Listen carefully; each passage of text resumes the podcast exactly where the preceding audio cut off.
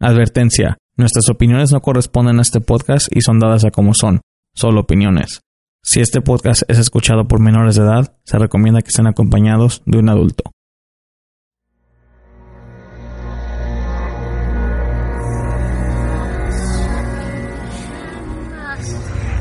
Desde que el hombre existe, se ha enfrentado con hechos sobrenaturales que desafiaban la ley de la vida y la sensibilidad de nuestro conocimiento. Ahora, Estamos en el siglo XXI, pero todavía suceden esos eventos y muchos siguen sin explicación. Sean bienvenidos a Entre la Oscuridad, Entre la Oscuridad, la Oscuridad, la Oscuridad.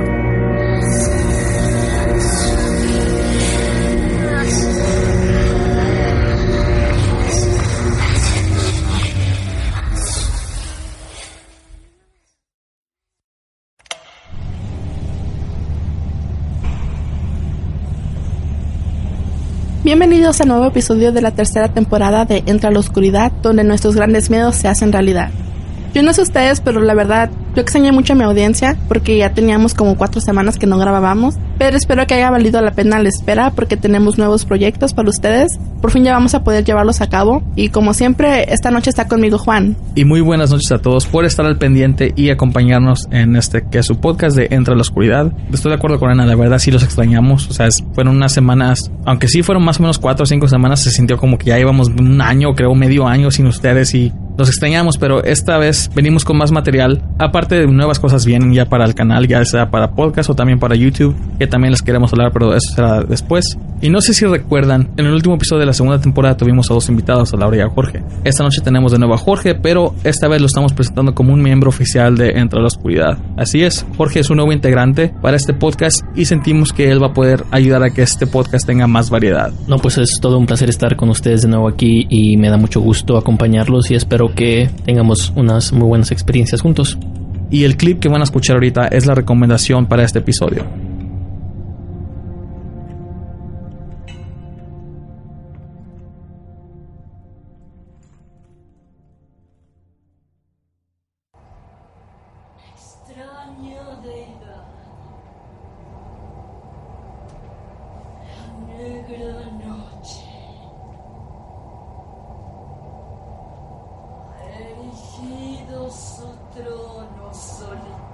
El terror está en el foro Shakespeare y se desarrolla mediante la representación de tres delirantes cuentos de sendos maestros del género. Sigue sin poder dormir es parte de un ciclo eh, de fomento a la lectura. Eh, en sí, nosotros como agrupación nos llamamos cuentos para no dormir. Eh, pero vaya, en esta ocasión, en este ciclo y sigue sin poder dormir, abordamos textos de Edgar Allan Poe, y de Maupassant y Virgilio Piñera, el maldito de Cuba. Este ejercicio surge para atraer al público joven, además de la gente que gusta del género de terror. Para la actriz poblana, el teatro es para todos, y de ahí su grado de compromiso. Actúo, dirijo y produzco. Eh, pues bien, evidentemente el personaje del que estoy caracterizada en este momento es eh, del poema, es parte del poema Dreamland de Edgar Allan Poe. Eh, pues bueno, es una anciana en donde, bueno, nos va relatando una analogía muy bonita eh, de lo que es el paso del humano entre esta vida, este mundo terrenal y lo que hay más allá, fuera de este tiempo y fuera del espacio. En de Maupassant tenemos el texto La cabellera, uno de sus textos más renombrados. Eh, eh, en él, pues bueno, eh, nos narra la obsesión de un hombre por un amor antiguo, un amor viejo. Las adaptaciones de los textos originales son hechas por la propia Mónica bajo la supervisión de Juan Tobar. Pero, ¿por qué el terror? Y, y creo que llama porque es, un sentimiento, una emoción que tenemos inherente desde que nacemos, el miedo. El miedo, eh, en este caso, es a no dormir. Eh, pero creo que tenemos siempre en algún momento miedo, se van desarrollando otro tipo miedos en el, en el individuo, eh, el miedo a perder a los seres amados, miedo eh, a la soledad, miedo a perder un, cierta estabilidad económica, social, familiar. Entonces, creo que eso es el terror. También.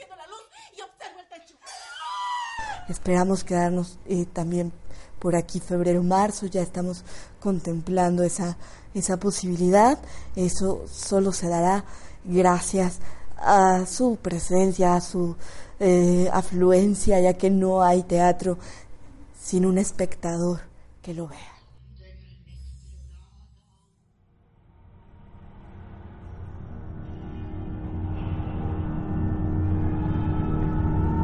El clip que acaban de escuchar es del canal de Cuentos para no dormir. Cuentos para no dormir es una agrupación de teatro que se enfoca a llevar la escena de textos literarios de los máximos exponentes del terror, ya sea como Poe, Lovecraft, Piñera, The Ford y claro, entre otros. Pero su objetivo es una vasta exploración del género a través de la puesta en escena. A ellos los pueden encontrar en YouTube, Twitter, Facebook y claro, en la caja de descripción vamos a tener los links a todas sus redes sociales para que los sigan. Quiero agradecerles a ellos por darnos el permiso de usar uno de sus clips para la recomendación. ¿Y quién nos trae el primer relato de la noche, Ana? El primer relato nos los trae Mayra. Mayra fue muy amable para tomarse el tiempo de venir hasta nuestro estudio para grabarles, para compartirnos esa historia. Y espero que les guste.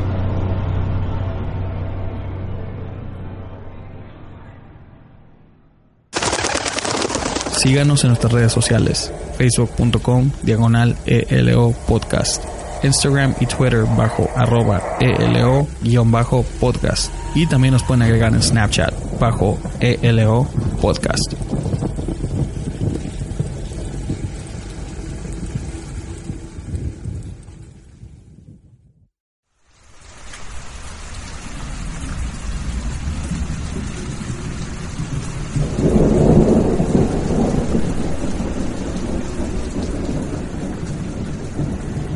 Con nosotros el día de hoy está Mayra y nos tiene un relato. Mayra, la audiencia es tuya. Adelante. Buenas tardes. Este, bueno, a mí lo que me pasó fue en mi apartamento, este, ya sería unos meses atrás. Fue cuando estaba entrando a mi apartamento en ese entonces y cuando abrí la puerta, pues, este, hay una pared que divide la sala y la cocina. En eso, cuando abrí la puerta, miré que una silueta negra se asomó para mirar como quién iba entrando hacia la casa este, cuando me di la vuelta para cerrar la puerta, me fijé que esa silueta pues se, hizo para atrás, como ya retirándose. No, no pensé nada, pensé que era mi esposo en ese entonces, pues él estaba ahí, pero cuando me fijé, ya cuando iba entrando hacia el cuarto, me fijé que él estaba en, la, en, en el closet. Y pues ahí sí fue cuando pensé, pues qué fue. Esa fue la primera vez cuando la miré. La segunda vez que lo miré fue, estaba lavando los biberones de la niña. Mi hija y mi esposo estaban dormidos ya en el sofá y en eso me fijé cuando volteé a ver para ver cómo estaban, miré esa misma silueta, pero los estaba mirando a ellos. Y en eso cuando miré a cuando volteé a mirar, esa silueta nomás se dio la vuelta y y se fue, se retiró. Pero igual no, no, no pensé nada, no me dio miedo, pero fue una silueta ah, alta, era como flaca, pero sí me acuerdo, pero sería todo. Ya de ahí pues no, no me ha parecido ni nada. Y no, nunca pensé nada, pues yo pensé por alguna razón que era, no sé, pues yo pensé que era como un ángel de mi hija, pues por lo que le había pasado a ella cuando estaba en el hospital, pero pues no, aparte de eso, pues no, también, no, no dije nada porque no tenía miedo. Aparte de ti, ¿alguien más en tu familia ha visto estas sombras? No, soy la única que la ha mirado. Que sería como antes de que yo mirara la sombra la primera vez mi hijastra, que la hija de mi esposo, este ella se había quedado en, en, su cuarto de ella. Era la primera vez que se había quedado ella. Ahí cuando era como medianoche se despertó llorando, nos habló. A llore y llore ella y le digo, pues ¿qué tienes? Me dice, es que tocaron la ventana. Digo, ¿pero quién? Me dijo, no sé, dijo, pues yo me asomé, dice, cuando me asomé, pues ella había mirado este dos personas. Ah, dijo que ah, que nomás le se sonrieron, pues le sonrieron a ella, como que se burlaron de ella y ya se fueron. Digo, ¿quién era? Dije, me dice, no sé. Y nomás me dijo que parecían como dos hombres. Y desde ese entonces ella no se ha quedado en ese cuarto. También le tiene mucho miedo estar ahí. Y no le gusta quedarse sola en el apartamento. ¿Tu esposo no ha visto esas sombras? No, nunca la ha visto. Yo soy la única que ha mirado esas sombras. ¿Y cómo dices que era la, la, forma? ¿Era como una silueta? ¿Era humo? ¿O que era oscura? ¿Era transparente? ¿Me puedes describir un poco más la, la sombra que viste? Era una silueta, era una persona que hay que decir que mide como 5 o 7, era alta. Parecía una persona, pues si yo la mirara, pues sí, parecía una persona, nomás que estaba toda negra. Pero sí era una silueta de una persona, pero nomás completamente negra. No se le miraba la cara, no, nada y había como una cierta hora donde pues miraba si era en, el día o en la noche. En el, la primera vez lo miré en el día, es, serían como la una de la tarde y ya la segunda vez era en la, en la noche, eran como las 10 de la noche, la segunda vez que la miré. Recuerdo que habías contado de cuando había tensión en tu casa, era cuando... Sí, este, teníamos muchos problemas, yo y, mi esposo, y cada, las dos veces que lo miraba esa silueta, sí, pues que teníamos muchos problemas entre él y yo, pero fui una vez con su tío, que, era, que es espiritista, es terapista espiritual. Él me dijo que, que era una entidad que estaba muy apegada a, a mi hija. Eh, y él me dijo que bendiciera la casa y que llevara a mi hija con él, a que me la bendiciera. No sabes si él no te dijo que si él piensa que el ente que estabas viendo era maligno o si era como una especie de ángel o algo así. Nunca me supo decir, este, nomás me dijo que mi esposo, porque él es muy hablador, pues le gusta hablar mucho con la gente y, le dicen de más, yo creo, a la gente. Y sí le dijo a mi esposo que él no debería de estar diciendo el cuánto le pagan y andar diciendo pues de lo que él hace porque hay mucha envidia. Él tiene un amigo que nos dijo su tío que hay un amigo de él que es muy que había ido a la casa y dejó su su mal de él ahí como una mala vibra sí y porque él cree en la Santa Muerte yo sí lo creo pues porque desde ese entonces de que él entró la niña se había puesto muy latosa muy chillona. Y yo digo que él fue el que dejó esa mala entidad ahí o esa mala vibra pues. Porque también ya después de eso teníamos muchos problemas yo y, y mi esposo. ¿Crees que esté la posibilidad de que de que los dos este manifestaciones que, ocurrieron no necesariamente sean nada más un ente, pueden ser dos. Quizás sí, puede ser. Ya no vives en ese departamento, ¿verdad? Sí, todavía vivo ahí. Y hasta esta fecha, cuando estoy sola, sí siento como que alguien me está mirando, pero pues no, no le pongo mucha atención. Me da miedo. Claro. Sí, ahora sí me da miedo, pero no. ¿Y siempre así bendijiste la casa? Sí. ¿Y se calmaron las cosas? Después de que la bendecimos, sí se calmó. Ya no la he mirado. No más que ahora sí, no más me da miedo. Siento que alguien me está viendo, no más que no miro nada.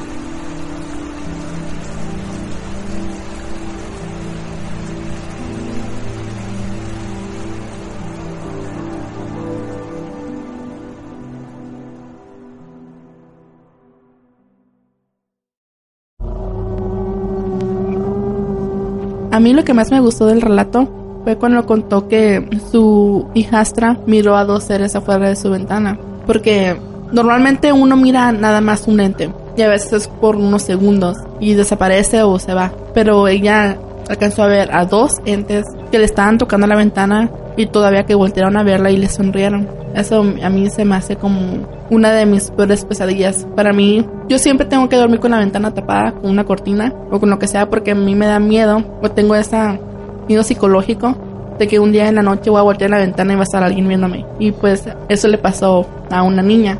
Y también lo que se me hace raro es de que el terapeuta espiritual nunca le pudo nunca le pudo decir si el ente que estaba viendo era era bueno o era malo porque hasta ahorita no le han hecho nada físico, no le han hecho daño como rasguños, como con otras historias que pasan situaciones similares con el estrés y las malas vibras. Al parecer nada más son como observadores y, y aparte después de que iniciaban la casa, pues todo se calmó. Entonces yo pienso que tal vez no eran nada malignos, simplemente eran entes que estaban viendo si se podían colar entre toda la mala vibra que tenía la casa. Y nuestro siguiente relato lo trae Rocío, una experiencia que tuvo ella sobre un sueño que al parecer era más o menos como un viaje astral, pero eso lo dejamos a su criterio. Así que escuchen.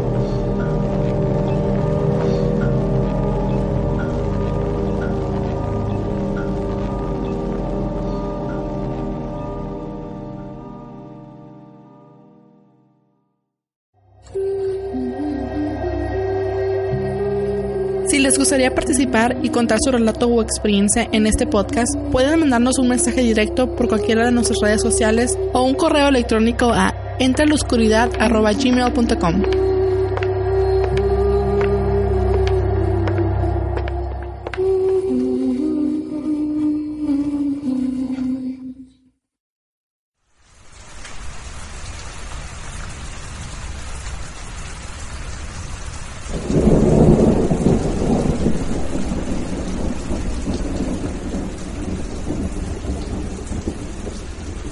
Y con nosotros está de nuevo Rocío. Rocío, la audiencia suya y adelante. Esto me pasó hace seis años, más o menos. Vivíamos en, cerca de en la Sherilyn. Em, esto me pasó en un sueño. Para mí no es un sueño, es un entresueño. Porque estaba entre la realidad y el sueño. Solo faltaban cinco minutos para que despertara por el sonido de la alarma. Estaba yo dormida cuando de pronto sentí como mi espíritu sale de mi cuerpo y se para junto de mí. Mm, siempre cuando me pasa eso, lo primero que yo hago es voltear y mirar en qué posición está mi cuerpo. Nunca me ha gustado salirme del cuarto porque he escuchado o he leído que el espíritu cuando sale hay otro ente que puede ocupar el lugar. Por eso que eso a mí me, me asusta y yo procuro no salirme del cuarto. Lo más que hago es elevarme y, mirar todo el cuarto, la casa, pero yo regreso en cuestión de segundos luego, luego a mi cuerpo. Ese día salí de mi cuerpo, me paré a un lado y yo estaba mirando a la puerta, cuando yo de pronto sentí una presencia atrás de mí, pero esa presencia se iba haciendo más larga y más larga. El cuarto yo lo miré que se empezó a hacer muy oscuro. En eso yo sentí unas manos muy huesudas que me sostenían los dos brazos. Me tomó de los brazos y yo quise voltear, pero ya no pude porque empezó a su respiración muy fuerte. En ese momento yo sentí o mi mente empezó a trabajar y empecé a ver a sentir qué era. Cuando yo lo sentí, ya tenía la lengua de ese ser o ese animal o es el vivo diablo. Me tocó mi frente y empezó a bajar una lengua tan larga y, y me empezó a bajar todo mi oído. Y cuando llegó a mi oído me dijo, sí, no te lo imaginas, soy yo. Y aquí estoy. Días antes yo había leído unas frases de estas en... A mí me gusta leer mucho un programa que miro yo en el internet, que se me hace algo lógico. A mí me gusta leer cosas que son lógicas, que tienen una lógica. Cuando yo digo que tienen una lógica para mí, es cuando yo leo y mi corazón palpita, es porque estoy yo conectándome con lo que estoy leyendo y lo estoy figurando y creándolo en, en, imagen en mi mente. Y es por eso que yo lo creo y pienso que es cierto. Entonces, cuando esa cosa me agarró, yo ya había leído, quise rezar. Siempre yo traigo en la mente el Salmo 91 para ese tipo de cosas. Me quise concentrar, empezar en mi mente leer el Salmo 91 y no pude. Quise irme al Salmo 23 y tampoco pude. Esa cosa se reía porque él mentalmente no habla, no me habla, solo nuestras mentes se comunican. Él se estaba riendo de mí y, y, se burlaba. Entonces mis lágrimas empezaron a salir y, y yo empecé a rezar el Padre Nuestro primero y yo me quedaba en las dos primeras líneas y ya otra vez se me olvidaba todo. Entonces él me dijo, me tienes miedo. Y yo le dije, no. Me apretó más fuerte y empezó su respiración más fuerte, más fuerte y se empezó a reír en mi oído. Y yo sentía mucho miedo, es por eso que lo sentía y lo miraba. Entonces yo empecé a llorar, yo empecé a llorar y le dije, no, no sé qué sea, si sea miedo, pero yo no te voy a... Yo no iba a doblegarme con él. Y él me dijo, no esperes que alguien venga, del que tú estás esperando. que venga y te ayude. No va a venir. No, Él no está aquí. Yo soy primero que Él. Y yo le dije, no, eres parte de la misma creación. Yo lo sé. Es parte de la creación de Él. Tú eres parte de eso. Es como si fueras parte del juego. Y me enterraba más fuerte y empezó a bajarse sus garras hasta agarrar mis chamor. En eso yo ya estaba llorando y le dije, una cosa es que yo te tenga respeto, porque tienes un cierto poder que nuestro mismo Creador te dio.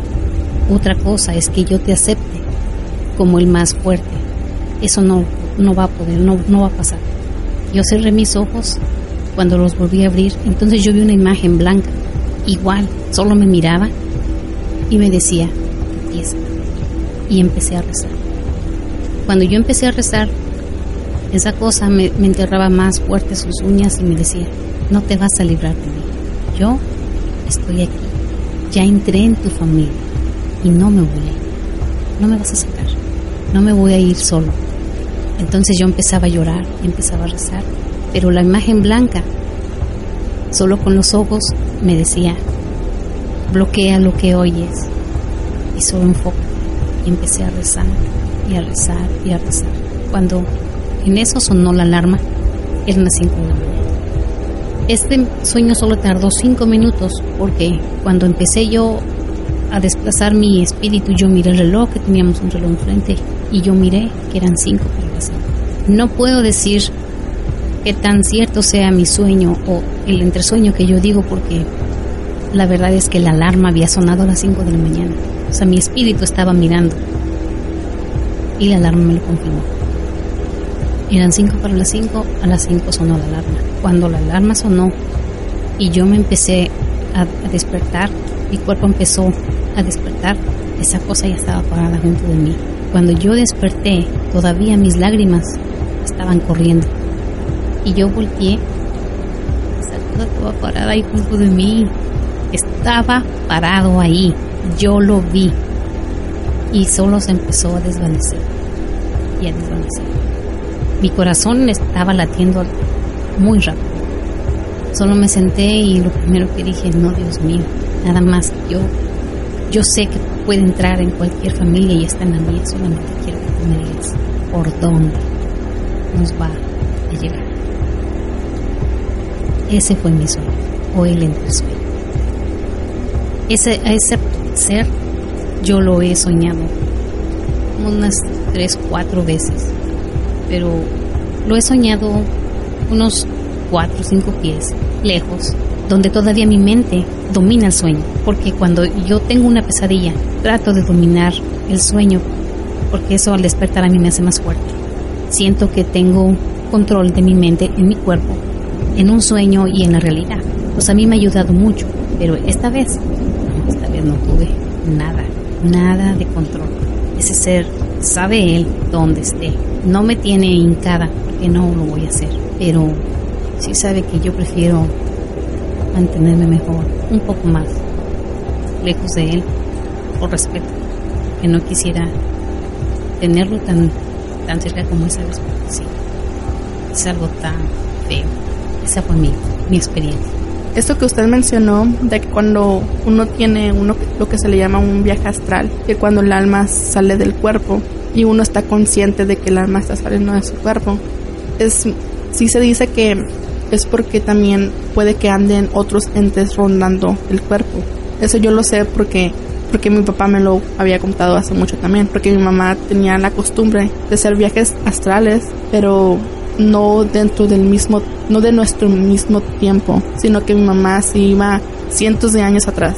Mi mamá nunca supo exactamente qué época era, pero ella sabía que no era esta. Ella piensa que como miró caballos, castillos y todo eso, ella piensa que estuvo en los ¿qué? medievales. Sí, en tiempos medievales. Y pero mi mamá cuando despertaba era cuando una persona de ese tiempo lo iba estaba a punto de ver. Entonces en ese momento mi mamá se regresaba a su cuerpo. A mí lo que yo he experimentado con eso es de que por lo menos que yo sepa una vez sentí que mi cuerpo sentí que mi alma o espíritu estaba dejando mi cuerpo porque yo me acuerdo que estaba que me fui a dormir y de repente nada más sentí que me empecé a elevar, elevar como si estuviera flotando. Y yo dormida decía, ¿por qué me estoy levantando? ¿Por qué, porque estoy flotando? Sentía como si fuera un globo y poco a poco me iba levantando me iba levantando. Y me acuerdo que dentro del mismo sueño o viaje astral, no sé exactamente qué fue, yo tocaba las paredes para tratar de detenerme, porque no quería pegar en el techo, no me quería atravesar el techo. Yo me acuerdo que antes en mi cuarto yo tenía muchos cuadros de Dragon Ball, de Pokémon y cosas así. Y yo me acuerdo que los toqué y los sentí y, y escuché cómo se movieron porque yo todavía tenía los ojos cerrados. Entonces al momento de que yo pensé que iba a tocar con el techo, yo encorvé mis hombros para recibir el impacto y en eso volteé y abrí los ojos y volteé hacia donde sería mi cama y me miré a mí, me miré acostada dormida y en ese momento fue cuando me volví a, a mi cuerpo y desperté toda agitada.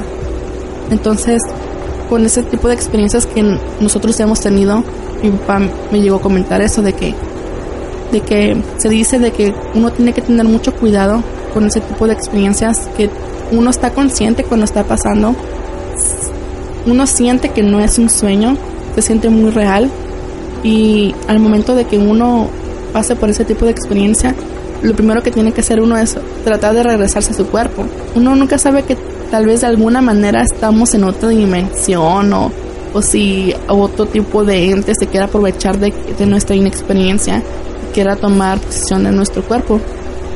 Ha sucedido casos de que la gente se duerme los casos de que la gente muere cuando uno está dormido.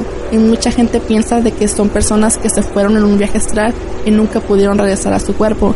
Y por eso nunca saben por qué murieron si estaban dormidos específicamente. Y está una de las teorías es de que tuvieron un viaje astral y no se supo qué pasó con, con esa alma o ese espíritu tal vez se perdió, tal vez lo tienen secuestrado por ahí otros entes y ya no pudieron regresar a su cuerpo. Dicen que por eso no es una muy buena idea irte muy lejos. Sí, no es muy buena idea experimentar. Tal vez si, si te quieres meter mucho en el tema, tienes que informar, este, hablar con gente que también haya tenido ese tipo de experiencias y que tal vez sí estén un poquito más avanzados y ir poco a poquito, pero no es muy recomendable porque uno nunca sabe qué se va a encontrar del otro lado.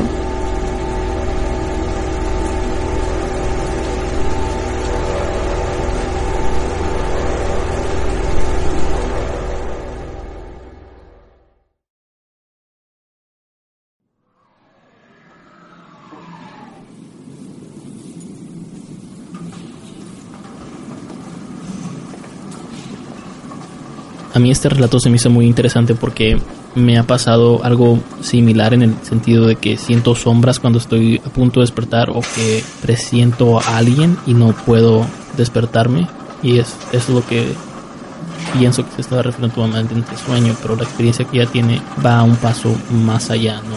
El hecho de que pueda sentir este, esta cosa que, que la toca y le hace daño, ah, creo que eso sí ya es otro, otro nivel de, de negatividad, ¿no? Que sí es algo muy muy fuerte, que pues la verdad sí da miedo, o sea. Sí, es sobre todo porque, como dice ella que estaba en entresueño, porque literalmente estaba en un entresueño, porque ella mira el reloj y le faltaban cinco minutos para que sonara la alarma. Y, y todo el sueño duró lo que son cinco minutos. Entonces, entonces quiere decir que estaba como en un estado de trance donde no podía bien distinguir lo que era la realidad y lo que era el sueño.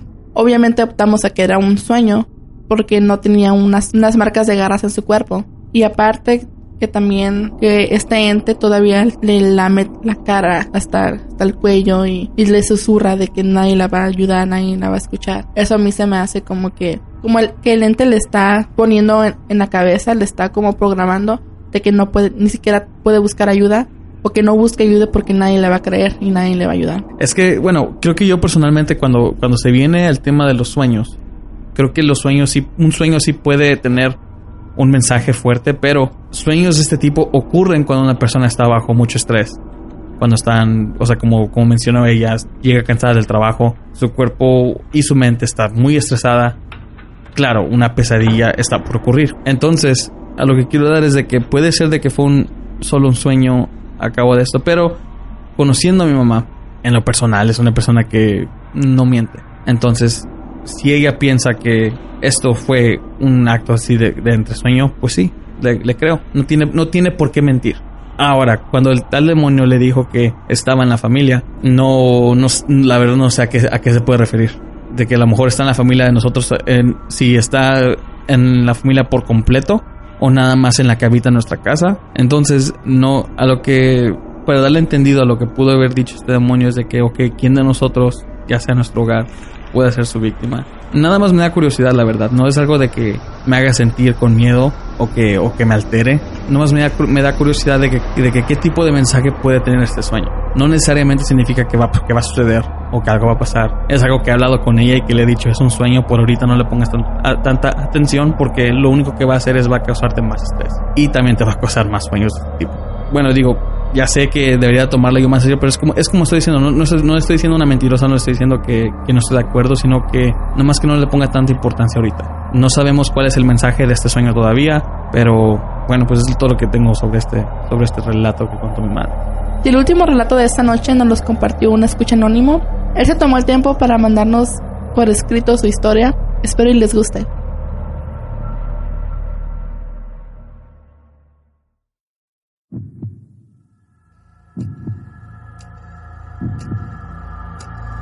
Si les gustaría patrocinarnos, pueden aportar a este proyecto en nuestra página de patreon.com diagonal ELO podcast. Tenemos diferentes opciones para su conveniencia económica. Cualquier cantidad es bien recibida y agradecida.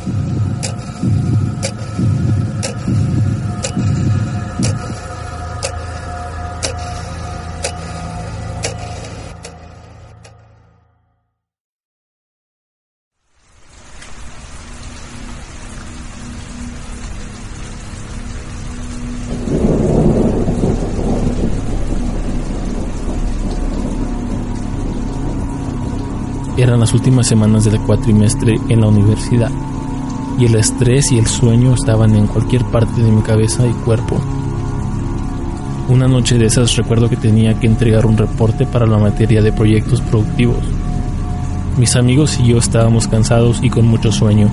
Recuerdo que esa noche yo fui el que dio el punto final a mi agonía de no dormir y le dije a mi amiga Tania, puedes sacarme del equipo que me reprueben si quieren, pero yo ya no aguanto este sueño, me voy a dormir. Yo nunca le había dicho eso a ella, pero siempre hay una primera vez, y al parecer ella comprendió mi angustia por querer dormir, ya que no me dijo nada. Agarré mis almohadas que tenía en su casa y las eché en el suelo, y ahí mismo me quedé dormido. Entre despierto y dormido pude oír a mi amiga y a mis otros amigos retirarse a descansar, ellos a su casa y ella a su cuarto, y yo como dije antes al suelo. Cabe de mencionar que era la casa de ella donde me quedé a dormir, porque el cuarto que yo rentaba estaba lejos y un taxi era caro y no tenía mucho dinero para gastar. Y pues en la universidad sobrevives de lo que tus padres te apoyan. No recuerdo la hora exacta en la que pasó, pero sí que abrí los ojos y me quedé viendo al techo de la casa. Quise levantarme por inercia, pero no podía, así que sabía que estaba en una clase de los sueños en los que sabes que estás despierto pero no te puedes mover ni queriendo. Parálisis de sueño he escuchado que se llama, aunque yo lo conocía como se te sube el muerto. Como ya me ha pasado cientos de veces eso, incluso ahora que ya han pasado casi 10 años de ese incidente, nunca olvidaré esa ocasión porque fue la peor y hasta el momento lo sigue siendo. Intenté moverme y no pude. Lo clásico para esos ratos incómodos era rezar y esperar a que mi cuerpo funcionara, pero todo lo contrario. Sentí que alguien o algo agarraba mis pies y con fuerza me jalaba por la sala de la casa y tuve esa sensación de pánico y empecé a gritar.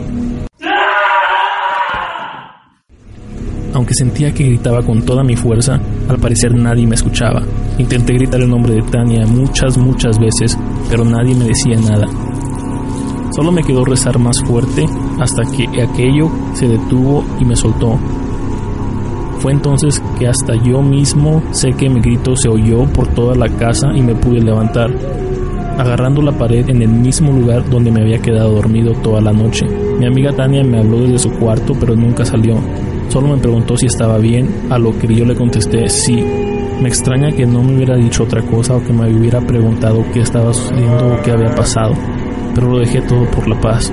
Ya no dormí hasta dos horas más tarde hasta que pude confiar un poco más en la oscuridad de la noche. Al otro día Tania no me dijo nada de lo que ocurrió, tampoco quise hacerlo, pero en la noche y estando una vez más en su casa terminando otros trabajos pudimos hablar de lo que ocurrió y me confesó la razón por la que no salió de su cuarto. Me dijo que tenía mucho miedo, ya que yo no estaba gritando su nombre o pedía su nombre, sino que decía palabras que ella no entendía, pero que sabía que esas palabras no pertenecían a mi voz. Eran gritos con fuerza, como si me estuvieran tratando de ahorcar y yo intentara salvarme de lo que me estaban haciendo. Después de esa noche dejé de dormir en el suelo e intenté dormir en el sillón. Y si no lo hacía era porque el suelo era más fresco. Ni siquiera el calor podría hacerme volver a dormir en el suelo y que esa cosa me hiciera daño. Gracias por leer mi experiencia.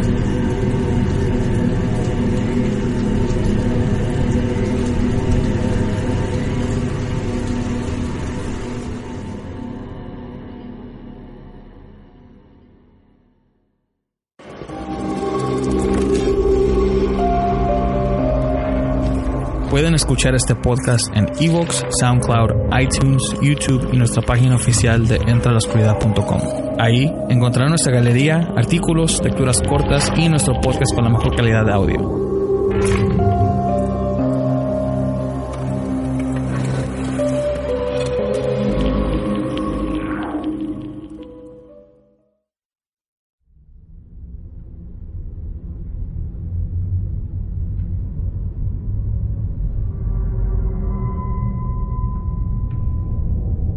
Este relato se me hizo muy interesante porque de nuevo estamos hablando sobre el parálisis del sueño. Para definir más a fondo esto, el parálisis del sueño es una incapacidad transitoria para realizar cualquier tipo de movimiento voluntario que tiene lugar durante el periodo de transición entre el estado del sueño y el de vigilia. También tenemos que tener en mente de que nosotros como humanos siempre le tememos a lo desconocido. Por eso también cuando él siente que es el que no puede moverse, siente que no se puede mover, entonces su, como dijo Juan, su mente empieza a jugar con él. Puede que su mente también puede estar jugando chico con él. Lo que se me hace extraño es de que, de que su amiga les, le comentó que lo que él estaba gritando no era su nombre, sino que estaba hablando en otro idioma. Eso a mí ya suena más bien como algún tipo de posesión. No sé ustedes qué piensan. Se me hace muy, muy curioso como ustedes mencionaron eh, cómo le tenemos miedo a lo desconocido, como él, el escucha nos explicó de que esto le ha sucedido varias veces, pero esta es la, la, más fuerte que no ha podido olvidar. Se me hace muy interesante de cómo puede llegar a esa, esa gravedad de que puede estar gritando según él el nombre de su amiga, pero no la escucha, o su amiga dice que es otro, otro tipo de palabras. Ahora, si fuera parálisis de sueño, podrían funcionar sus, sus cuerdas vocales al punto donde puede gritar el nombre de su amiga. Tal vez por eso no estaban funcionando bien y, no venían en la forma de su nombre o de, pedirle ayuda, sino como ruidos extraños. Definitivamente entiendo el punto de vista de la, de la amiga, como estando ella sola, no, el no ayudarle, ya que explicaba que eran sonidos como de agonizamiento. Y pues sí, es algo, algo que, que te, te hace preguntar, ¿no? ¿Qué tipo de cosas causan este, este acontecimiento donde puede llegar a este, este punto tan grave. Como él mencionó, tenía, tenía mucho estrés en el momento de lo sucedido y pues creo que la negatividad y el estrés y todo eso es algo que nos tenemos que cuidar mucho porque puede abrir a ventanas a las posibilidades de este tipo de eventos que pues pueden ser muy graves para, para las personas y, y llevar a, a, este punto que, que donde llegan a ser hasta violentos, ¿no? Donde pueden ocasionar daño a la persona. Sí, por eso se entiende por qué su amiga no le ayudó, porque se estaba haciendo ruidos raros y hablando en otro idioma. Es comprendible de que no se va a querer meter con él en un momento, porque qué tal si despierta y la golpea, o qué tal si tiene o sea, algún tipo de daño cerebral o, de, tanto estrés, eso también puede pasar. Este, Como mencionaron ustedes, tal vez no es un síntoma de parálisis del sueño, sino una posesión y eso es algo, algo, más grave. Eso, eso ya sería también otra opción. Pero a, a, mí una posesión demoníaca o de lo que sea se me hace muy extremo. Pero pues si él lo ha estado experimentando en otras ocasiones, entonces puede que tenga que él informar, informarse más, tal vez hablar con algún alguna figura religiosa de cualquier religión que él siga. No, no sé la verdad si él siga alguna religión o no, pero debería de buscar ayuda. Sí, como mencionó él, ya le ha sucedido varias veces. Tal vez esta vez eh, es un intento de posesión y esta vez se, se, pues, sintió más por, por el estado emocional que él tenía. Y esos fueron los tres relatos de hoy. Y quiero darle gracias a Mayra, Rocío y al usuario anónimo por y darnos de su tiempo para compartir sus relatos para la comunidad paranormal. También quiero agradecerle a la agrupación de Cuentos para no dormir por darnos el permiso de usar uno de sus videos para recomendarlos. Y ahora vamos a la sección de los saludos. De Facebook les mandamos saludos a Lucas Bonahora, Cristina Ballesteros Muet, Dani CH, Anita Cuello, Vianey Martínez, Juan Pérez, América Mesa, Anaí Montano, Mario Hurtado, Andrés Felipe Gaviria, Toño Roberto, Gus Loquito, Juan Fer Arias, Alexander BM, Karina Instagram, Angie Medina, Cristian González, Mauricio Aguilar, Gloria González, Luis Pérez, Antonio Gaitán Arias, Fernanda Tarazona, Misael Cedillo y por último a Víctor Castillo.